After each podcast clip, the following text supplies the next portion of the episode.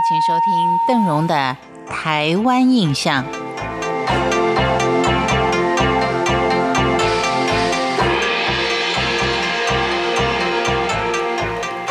这几天呢，虽然是天气相当的炎热，但是在家被关了好几天呢，很多人也都想出外走走。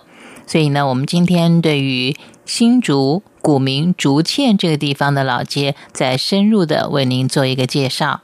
有老街，我们也可以看到新竹市集的一个兴衰史。曾经提到的北门大街，在清代呢，它可以说是。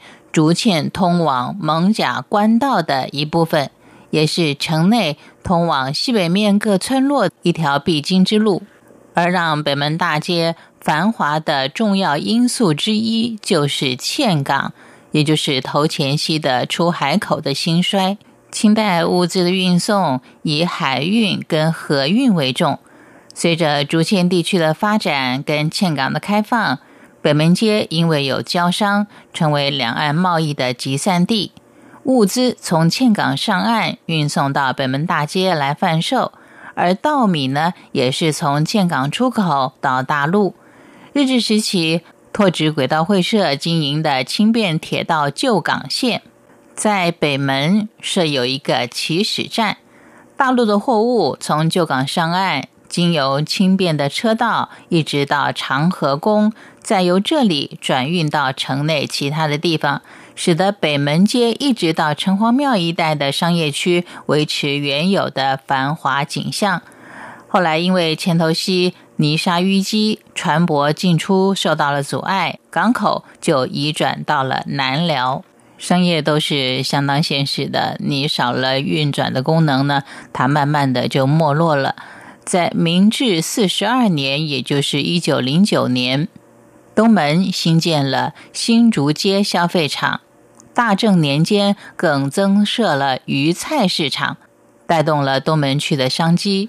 商店街就集中在现今的东前街、中央路、大同路以北、中正路、东宁宫以西的地方。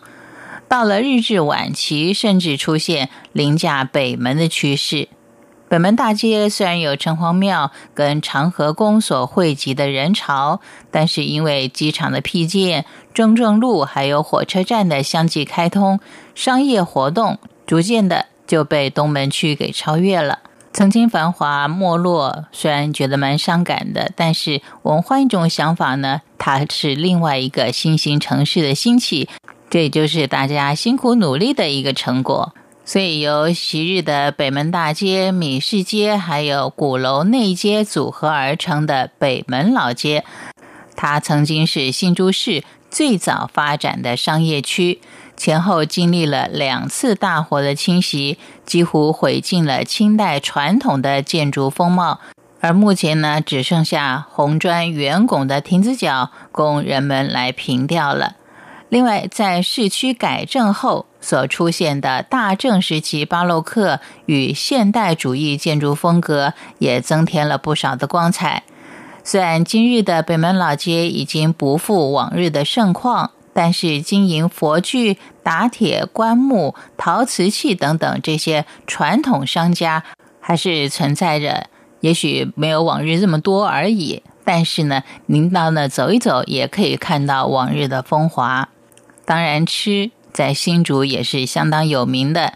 走一趟北门，尝尝城隍庙口的小吃，也感受一下不同时空的老街风情。新竹的老街，我们用了两集为您做介绍，主要就是它非常的传统，也具有多元化。往日的盛况虽然不在，但是有些特殊的商家在北门大街还是可以看得到的。感谢您今天的收听，我是邓荣，台湾印象，我们下回见。